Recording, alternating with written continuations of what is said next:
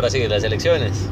Mae, yo creo que sí, yo creo que está acorde al momento que se vive en el país. Yo digo, yo digo que este, es muy difícil tener un voto informado. Bueno, esa es, es una opinión en realidad bastante popular. eh, pero es que yo no he leído nada, a pesar de que me han pasado los, los planes de gobierno y, eh, y demás, de- yo no, ni siquiera he sacado el tiempo como para poder ver el plan de gobierno de todos. Si acaso vi el de Juan Diego Castro, este, y lo ojeé, ¿verdad? Pero entonces ahora solo tengo como más o menos la visión de Juan Diego Castro. Y ahora en el elevador me dicen que el MAE copió parte del, de, de su eh, plan de gobierno de otras, de otras agencias y planes ya hechos por el, gobierno anterior y demás. mae. Entonces, realmente no tengo así, tengo nula información sobre, sobre a quién darle, quién darle mi voto. mae. Mae, vieras que a mí, a mí lo que me pasa, y estoy otra vez en la misma posición que hace cuatro años, y en la misma posición que hace ocho años.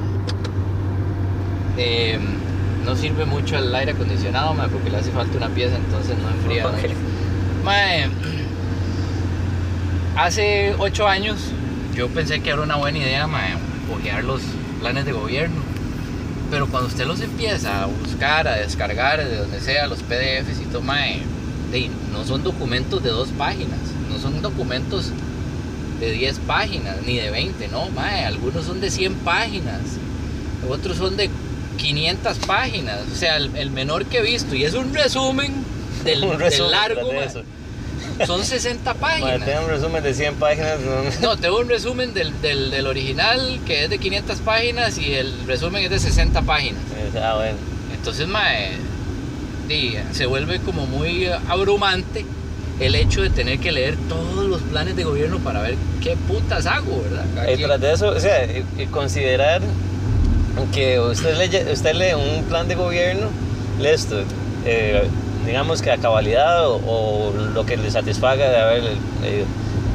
Viene el siguiente plan de gobierno eh, y acaso uno va a recordar con exactitud qué decía el, el primer, el primer plan de gobierno o el plan de gobierno anterior con respecto al tema este, que está leyendo en ese momento el nuevo plan de gobierno. A no ser que usted tome notas. y A menos de que tome notas, exacto. Entonces, un voto informado implica que vaya como que todo el país, para que todo el país tenga un voto informado, pues es eh, necesario que agarren, pues, no sé, ma- eh, eh, OneNote, o de, no sé, con lapicero, lo que fuera, ir haciendo contrastes y puntos, Ajá. ¿qué va a estar haciendo la Bueno, gente eso? Pero yo creo que hay gente que se dedica, o sea, tal vez otro tipo de. No, no una persona eh, de- normal, digamos. Una persona rara. ¿no? No, no, una persona que tal vez. de- un periodista o algún Ajá, ajá. o alguno de estos de estas empresas que, que les gusta ir haciendo ahí mediciones y todas estas cosas tal vez ellos son las más idóneas para hacer este tipo de comparativos o herramientas que le pueden ayudar a uno Mm. ver el, el, El panorama el panorama en, un- en una ojeada, ¿verdad? Ajá. En- con ciertos temas. Pero bueno, eso en el, cuestiones de planes de gobierno. Yo creo que sí, informarse por medio de planes de gobierno es, es muy abrumador, es abrumante, ma, porque Ujú. son muy largos y, y- y precisamente cuesta mucho pues compararlo uno con otro. Pero después están las entrevistas que les hacen a los candidatos. Ajá, Yo creo que esas son muy buenas. Yo creo que esas son muy buenas. Lo único es que tal vez uno no tiene el tiempo para, para escucharlas, ¿verdad? Ajá, ajá. En el momento en que se están dando. Yo lo que he visto, y lo, y lo vi mucho ahora en, en diciembre, porque tuve tiempo, mucho tiempo libre en realidad. eh, usted se mete a Facebook y los programas de radio transmiten en vivo en el Facebook el, el programa. Entonces usted puede ver, digamos, la cabina Ajá, y usted ajá. puede ver al candidato y al MAE que está presentando. eh, y, y usted ve la reacción del, del candidato con la pregunta o usted oye ahí mismo la respuesta que está dando, ¿verdad? Ve Cuando se siente intimidado, Ajá, exactamente. se siente sobre eh, confianza. Ajá, eh, exacto. Yo creo que esas digamos, esas entrevistas, indistintamente que hayan sido en la tele o en el radio, o que usted las haya oído no en vivo, tal vez en, en otro momento, en repetición, Ajá. yo creo que son muy buenas. Hay inclusive entrevistas que son, hay unas que son muy incisivas, ¿verdad? Que son preguntas a la yugular, al ¿verdad? Sí, claro, claro. Hay otras que son, que tienen un formato como más elegante, ¿verdad? Noches de tregua y cosas así. Noches de tregua. Mae, Ese- mira qué interesante, el nombre, el nombre suena hasta pretencioso. todo. sí, es, en realidad es, es un programa algo, pues, Noches de tregua. pues no sé si pretencioso, mae, pero sí es, es, o sea, es ahí, tiene un corte ahí muy clásico, elegantoso, mae. Hasta novelesco suena. De hecho, mae, el programa eh, lo, lo graban en el Club Unión, entonces, mae, Ah, ve. Ah, Sí, no, pero, sí, mae, pero es muy sí. bueno, es muy bueno, mae, porque el mae es el presentador, que olvidé el nombre, el mae es, es, es punzante también, Ajá, pero, ajá. Pero muy Pero, elegante, ajá. bien. No pierde. No, no, no pierde, la compostura. Ajá.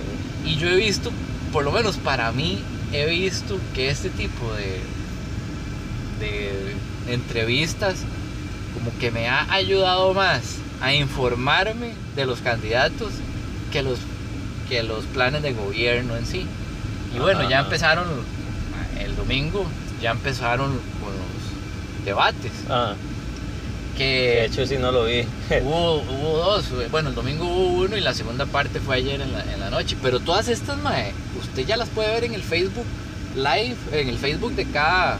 A ver. el perfil de ¿qué Facebook pasa de si acá? uno no tiene Facebook? mae, ¿Estarán en YouTube?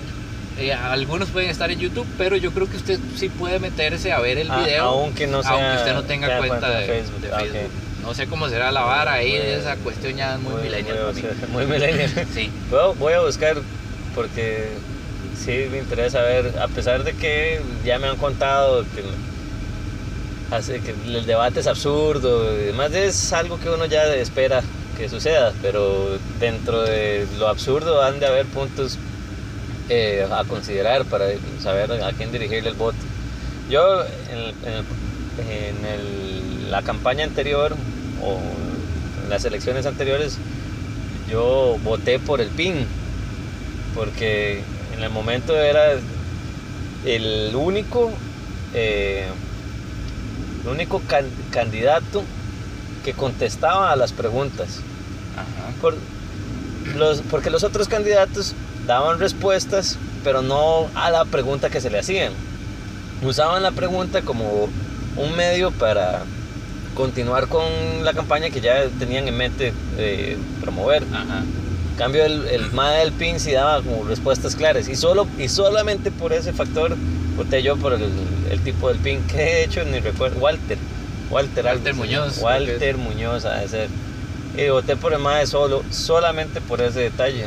Pero, pero fue porque el MAE lograba contestar concretamente y- Sí. y, la respuesta lo convencía a usted o, o fue porque el único que logró contestar concretamente Era el y único usted que- no pudo obtener concretamente Ex- respuestas de otras personas por otros lados, no necesariamente por ese segundo, esa segunda descripción es más acertada. Hubo respuestas que sí me convencieron, no por lo concreto, sino por el contenido, pero eh, la razón principal por la que le di mi voto era por lo concreta que eran las, las respuestas y era el único que las presentaba, que presentaba esa característica. Porque, y de hecho, no atacó a los demás. Eh, tampoco fue atacado porque tampoco era un más popular realmente. Este, pero eso también me, me- me llamó la atención y me, agra- me agradó. Y yo me dije, eh, David, David, eh, has de, Johnny, eh, no, has David ya- Johnny, has de votar, has de votar por aquel eh, este, que cumpla con esas características. Eh, porque me dio confianza, Nagesh. Se veía, se veía como un tipo confiable. En realidad no, no se veía como un tipo confiable, pero sí, sí, sí daba respuestas concretas, pues. Mae, es que yo no sé, yo no sé si el concepto de debate se cumple ahora, porque yo, el- digamos, en los debates que hubo hace dos días, ¿verdad? El domingo y el, y el lunes ahí en Canal ¿Verdad? 13. Ajá. Yo no los pude ver completos, pero vi algunas partes. El, el- como que el formato era: se hacía una pregunta cada uno tenía un minuto para, Para responder. responderla. ¿verdad? Eh, pues de lo que yo me acuerdo, pues sí, el, debate está compuesto por, una parte preguntas, ¿verdad? Hechas primero tal vez por el moderador, después entre ellos. Eh, y hay un factor ahí de tiempo, ¿verdad? Para que ellos logren eh, responder. Cada quien hace lo que quiere en ese, en ese tiempo, ¿verdad? Si quieren atacar, atacan. Si lo que quieren es hacer campaña, hacen campaña. Si quieren dar respuesta concreta, hacen respuesta, dan respuesta concreta. Yo lo- que vi, digamos, de, lo poco que vi en los debates, había una combinación de todo. Habían algunos que sí, verdaderamente pues no, no daban ningún tipo de respuesta. Otros sí eran muy concretos y otros muy astutamente lograban ser concretos y lograban también atacar. Ajá, ajá, ajá, ajá. Y eh, yo creo que eso se vale. Sí, claro. creo que al final sí. de cuentas, tal vez el- el- el- la cuestión de debatir, tal vez no, no es atacar, pero de, de debatir, ¿verdad? O sea, es poner en, en, en el foco un, punto del, un punto del otro y buscar la, la- la forma de contrariarlo, ¿verdad? y tratar de hacerlo en, en ese pequeño, pequeño lapso de tiempo. Sí, Es- claro, es, claro. como un pitch, como un pitch. Está haciendo una- un Pero- pitch a, a alguien que a- le va a usted presentar un negocio nuevo. De los, usted lo tiene que hacer en la menor cantidad de tiempo posible. Y en un, en, y en un debate eh, se espera que haya un ganador. No se busca siquiera consenso, se Ajá. espera que haya un ganador. Exacto, y eso es algo que está faltando en estos debates.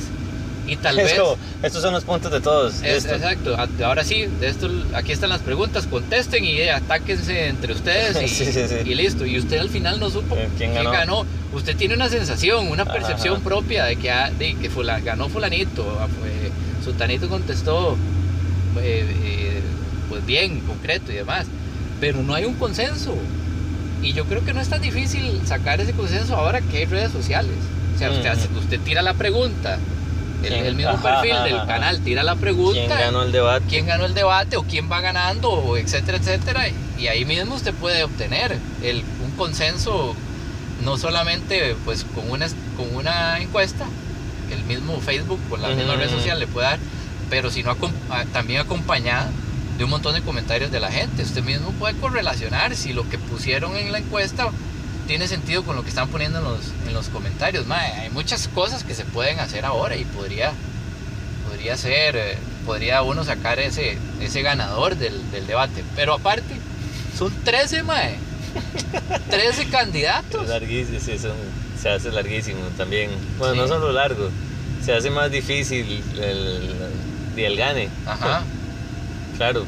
Yo no sé, mae. Es Yo- complicado. Hay, hay, hay algo que a mí me, me, me gusta de ver los debates eh, y es que uno ve partidos eh, no populares que Digamos, como un Carmelita o Guadalupe. como un Carmelita Car- es el, Guadalupe. es el No equivalente es el equivalente de Carmelita de los partidos Carme- Carmelita Guadalupe ese, ese nunca yo, lo- yo nunca lo vi yo nunca lo he visto Hay que ser muy fiebre. pero yo no veo partidos, entonces eso, eso se explica. Pero igual, sí hay, no sé, este, Monestel, por ejemplo, es, era un era un mae que yo veía que no era muy popular, nada, pero yo y ni siquiera sabía yo de la existencia del mae en- Ese es del, de las elecciones pasadas. de las elecciones pasadas.